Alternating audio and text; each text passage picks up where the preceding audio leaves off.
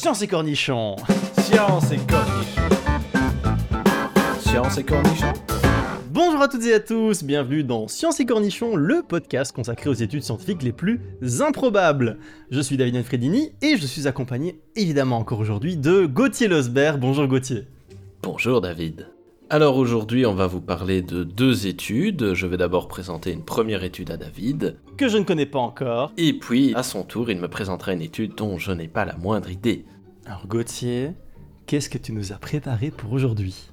Alors aujourd'hui, David, je vais te parler de l'une de tes boissons préférées, à savoir le café.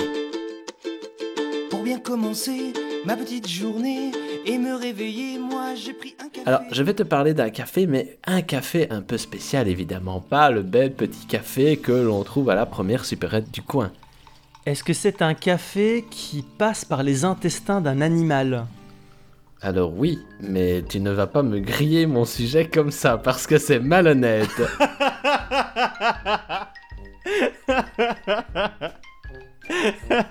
Est-ce que c'est un café qui passe par l'intestin d'un raton laveur? Et oui, David, tu viens de me spoiler une heure de travail. Je te remercie.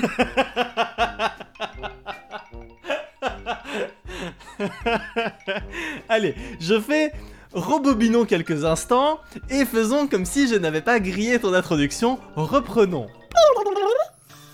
Alors, je vais te parler d'un café un peu spécial. Ce n'est pas celui qu'on trouve dans nos supérettes, car, je le sais, David, comme nos auditeurs, tu ne veux que le meilleur. Ah mais moi, je ne bois que du café récolté à la main sur les pentes d'une montagne dont je ne connais pas le nom.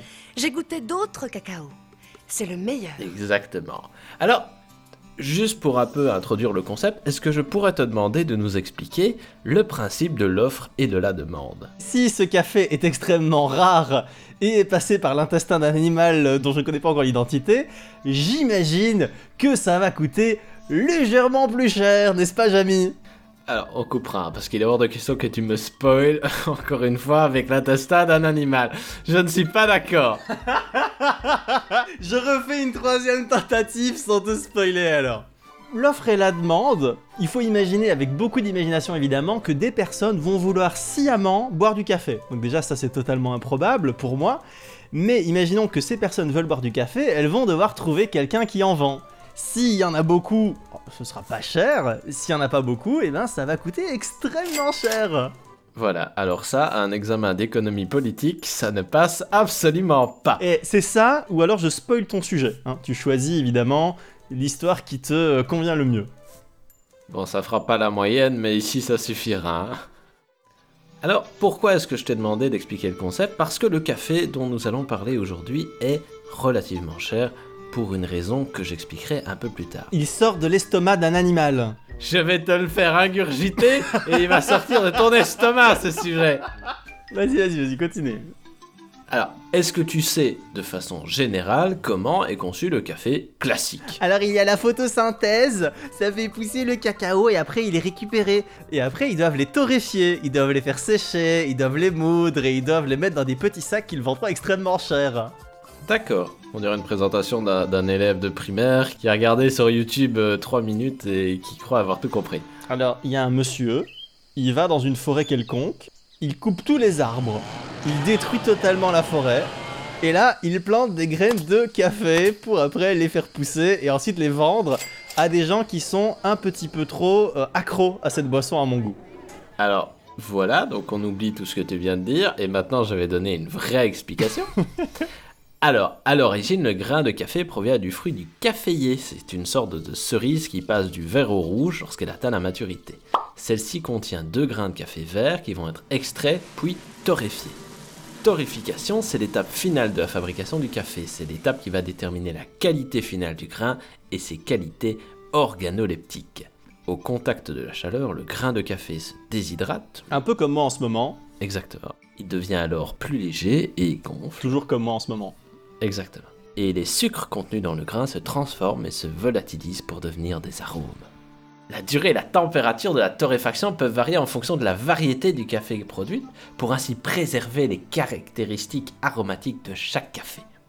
Alors maintenant que tu nous as perdu tous les auditeurs, est-ce que tu peux revenir au cœur du sujet? Eh bien justement, David, je, je- je le vois, je l'entends, ton âme, ton côté scientifique est épuisé à l'énonciation de tous ces termes un peu techniques, et donc je te propose un peu de poésie pour poursuivre mon introduction. Ah, j'adore la poésie. Surtout quand elle a un rapport avec le café. J'écoute. Louac, louac, ton cri se fait entendre. C'était le cri du louac. Incroyable. Est-ce un avion? Non, c'est un oiseau Non, c'est. C'est super bizarre.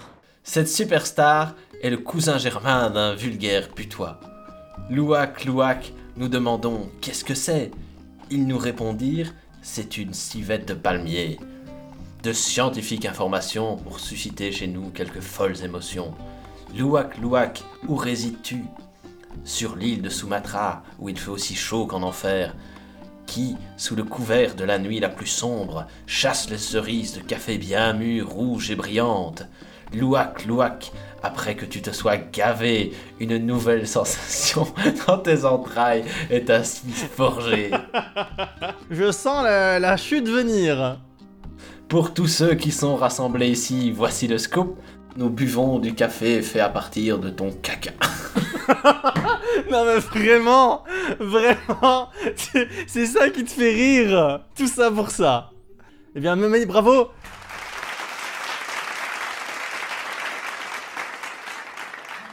Alors, ce magnifique texte n'est pas de moi, il est de John Martinez. Ah mais j'ai eu peur que ce soit du Molière pendant un instant. Tu m'as, tu m'as inquiété. Ben oui, il y a un rapprochement dans les styles comme Il y a, ça. il y a- y a un- il y a une légère similitude, C'est ça. mais c'est pas un poème de toi. Non, pas du tout. Ce, ce n'est absolument pas de moi. C'est incroyable. Alors, ce que j'aimerais bien juste que tu répètes, c'est la rime avec caca du coup. Alors, la rime est un peu faussée parce que c'est une vulgaire traduction que j'ai. euh, Ah, parce que je me disais bien que ça ne rimait pas à la fin. Ben après, c'est poupe, hein, donc euh, voilà. Il faisait rimer poupe avec. Scoop et poupe. Ah, scoop et poupe. Scoop et loop et loop. Where are you? J'ai ma petite idée. Voilà, super. Mais oui. Alors, John Martinez, qui a donc reçu Ligue Nobel de la nutrition en 1995 pour avoir fait la promotion du café de Louac en référence aux petites créatures des civettes de palmier qui permettent la fabrication de ce café. Parmi les qualités de cette prose littéraire, de ce sublime texte, on soulignera la franchise qui laisse peu de place à l'imagination, mais malgré tout, j'aimerais te demander si tu as une petite idée de ce que ça laisse entrevoir. Ça laisse entrevoir que finalement il y avait un sens vu que ça vient du cacaféier et qu'on boit du cacafé. Le son du vent. Mon Dieu. Littéralement. Li- Littéralement, oui. Alors, as-tu une idée de pourquoi ce café est un peu spécial? Si j'ai bien compris, il sort de son derrière. Donc il doit sûrement le manger et le digérer d'une certaine façon qui rend les graines de, de enfin pas de cacao, les graines de café euh, meilleures. Ça doit leur donner un effet, j'imagine. Alors, il y a plusieurs choses qui expliquent que l'intervention de cette civette a un impact sur le café. La première est que la civette des palmiers est extrêmement rigoureuse sur les baies qu'elle choisit. Et donc, elle va sélectionner parmi toute la plantation seulement les baies les plus mûres, les plus pures, les plus parfaites à manger. Alors j'aimerais quand même, avant de continuer ton explication, parce que maintenant j'ai la civette devant les yeux, je pense que ça mérite tout de même une explication, une petite description de ta part. J'ai l'impression d'avoir le croisement entre un guépard et un chat domestique, mais bizarre. Oui, c'est un animal curieux. Hein. euh, C'est de la famille des putois alors. hein. C'est ça. On dirait un gros chat bizarre. Et donc c'est notamment euh, le fait que ce soit à la fois les meilleurs grains qui soient collectés et qui soient en effet un petit peu prédigérés par le système digestif euh, de cette civette des palmiers qui fait que ce grain, une fois torréfié, offre un café apparemment d'une qualité exceptionnelle. Et Donc comment est-ce que ça se passe? Est-ce qu'ils ont des élevages de civettes et ils les gavent de, de, de graines de cacao? Ou est-ce que c'est du coup les, les civettes qui vont dans la nature récupérer eux-mêmes et après ils récupèrent au petit bonheur la chance les crottes de civettes?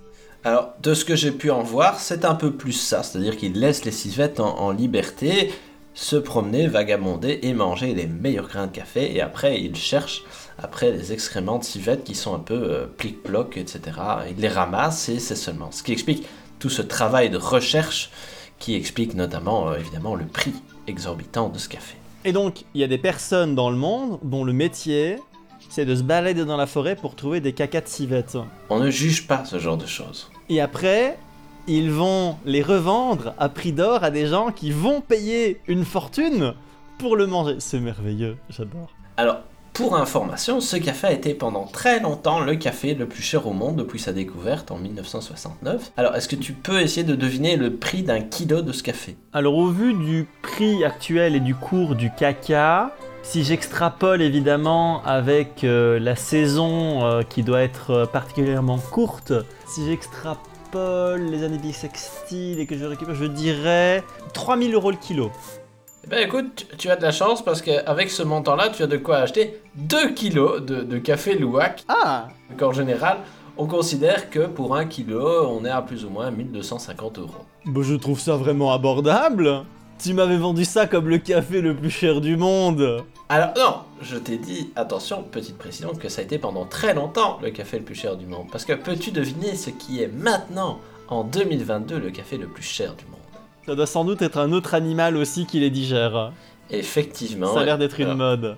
Alors, je vais te donner le nom du café et on va voir si tu devines l'animal. Le nom du café s'appelle Ivoire Noir. C'est du cacafé d'éléphant. Exactement. C'est tout à fait ça. Il est assez difficile à obtenir parce que, euh, tu me diras, c'est peut-être plus facile de suivre un éléphant et de trouver ses excréments que de la civette qui vit dans la jungle. C'est vraiment un gros tas de merde. Mais en vérité, il faut encore que le grain de café survive au système digestif de l'éléphant, ce qui apparemment est assez compliqué. C'est ça. Et donc, pour le café euh, d'ivoire noir, il ne faut pas compter moins de 3000 euros le kilo. Donc là, on rentre dans ton budget. Petit chanceux. Ah, là c'est un prix de café qui me semble tout à fait convenir à mes besoins.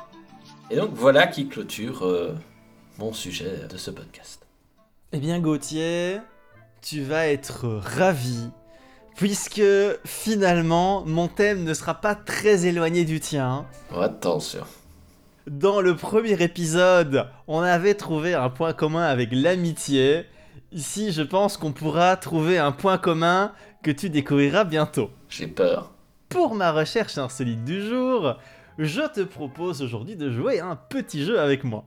Avec plaisir. Tu te rappelleras sans doute quelques doux souvenirs d'enfance. Tu sais que la plupart des animaux de la planète ont un moyen de communiquer avec leurs semblables, plus ou moins développé. Mais est-ce que tu connais la façon dont ils communiquent On va vérifier avec toi les bases. Allons-y. Gauthier, peux-tu me dire quel est le cri du chien? Il aboie. Il faut que tu fasses le cri aussi. Ouf On s'y croirait. Celui de la vache. Elle meugle. Et ça donne en bon européen me. Ça, c'est une vache euh, gentleman avec un monocle. Je te demande une vache plus rustique de la campagne. Une vache puristique de la campagne? Bon, je vais faire de mon mieux. Me. J'ai évidemment inventé cette intro uniquement pour te faire faire des sons d'animaux. Mais le- ça ne s'arrête pas là, évidemment. Que fait le renard?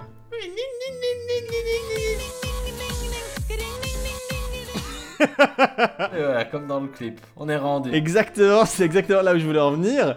Maintenant, plus dur. Comment communiquent les harengs? Par vibration. Premier indice, ça peut servir à vider une pièce. Ouais. Certains utilisent ce système pour se divertir aux dépens de leurs voisins. C'est l'indice numéro 2. Par l'odeur? Non, bah non. Ça m'inquiète parce que là, je suis en train de réfléchir au point commun entre nos deux thèmes et ça me tracasse. Indice numéro 3, si je te dis tire mon doigt.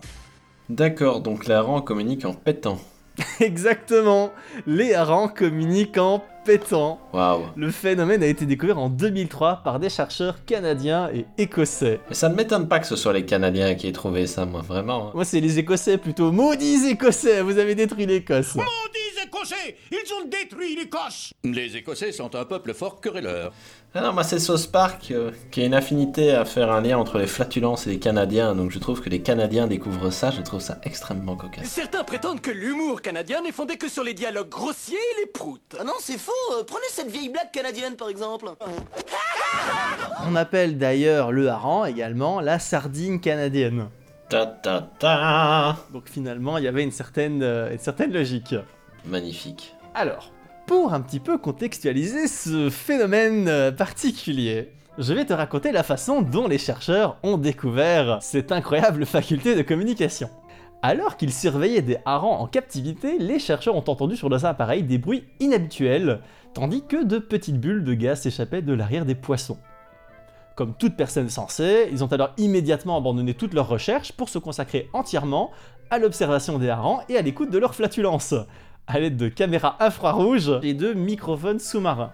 Alors, on va déjà redéfinir le mot sensé, hein, déjà. Ils ont ainsi pu observer que chaque nuit, les harengs commencent à péter avec un son aigu et de manière répétée.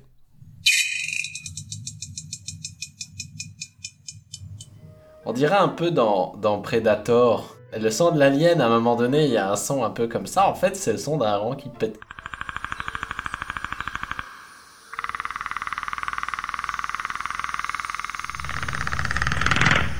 Ça relativise un peu. euh. Ah, J'imagine une communication à base de paix, je ne te ferai pas l'affront de... Oh, ça sent le gaz ici Mon dieu. Et donc, ce qu'on croyait jusque-là réservé aux adolescents immatures a ainsi été élevé au rang de système de communication par les harengs. Impressionnant. L'équipe de chercheurs a remarqué que plus il y avait de harengs dans un réservoir, plus la fréquence des proutes augmentait, indiquant qu'il devait s'agir d'une forme de communication. C'est beau. On savait déjà auparavant que les harengs nageaient à la surface pour se remplir de grandes quantités d'air qu'ils stockent dans leur vessie natatoire.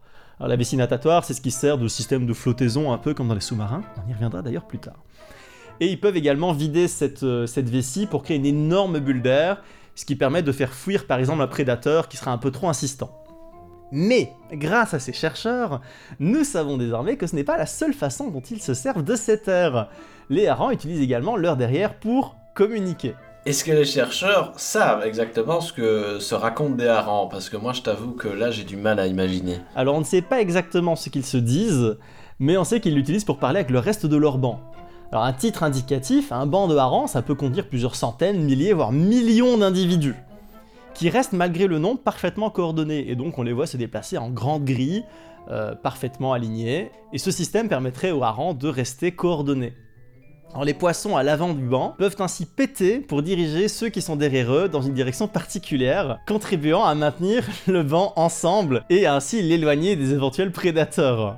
Alors ces sons ne sont pas émis pendant la journée, parce que les poissons utilisent alors plutôt des informations visuelles. Et donc c'est vraiment le son du paix qui est important et pas l'odeur.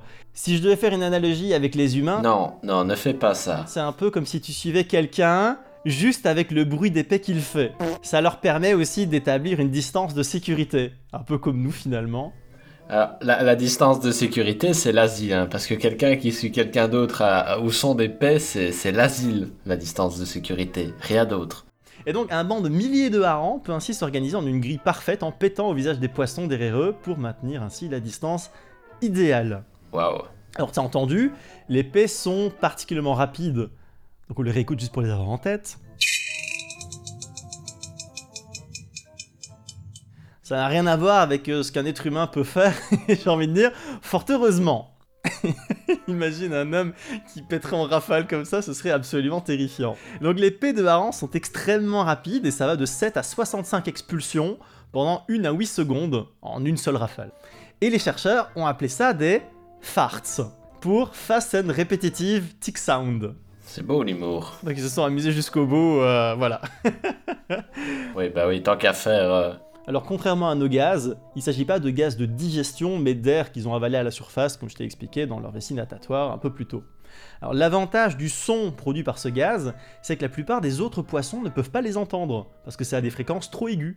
Et donc ça leur permet de voyager de nuit en grand groupe, en restant cohérents et en restant groupés, tout en restant invisibles à l'oreille des prédateurs. Et alors, malheureusement, même si ça leur permet de ne pas être entendus par la plupart des poissons, certains mammifères marins, comme les phoques, les morses ou les dauphins, peuvent les entendre et donc se garantir un bon petit festin.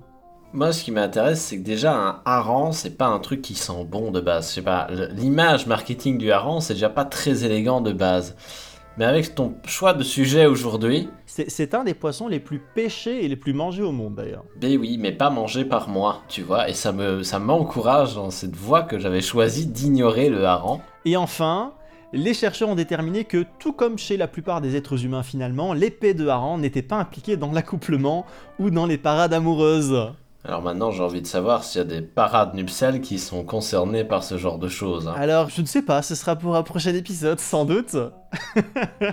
Et ils ont aussi découvert qu'ajouter une odeur de requin dans l'eau n'avait pas d'effet sur le nombre de paix. C'était donc pas utilisé comme euh, signal d'alarme. Eh ben, Alors maintenant que tu es familier avec les paix de hareng, je te propose de terminer ma partie en te racontant une petite histoire qui s'est déroulée il y a maintenant presque 40 ans. Allez, vas-y, Père Castor. Castor, raconte-nous une histoire, Père Castor.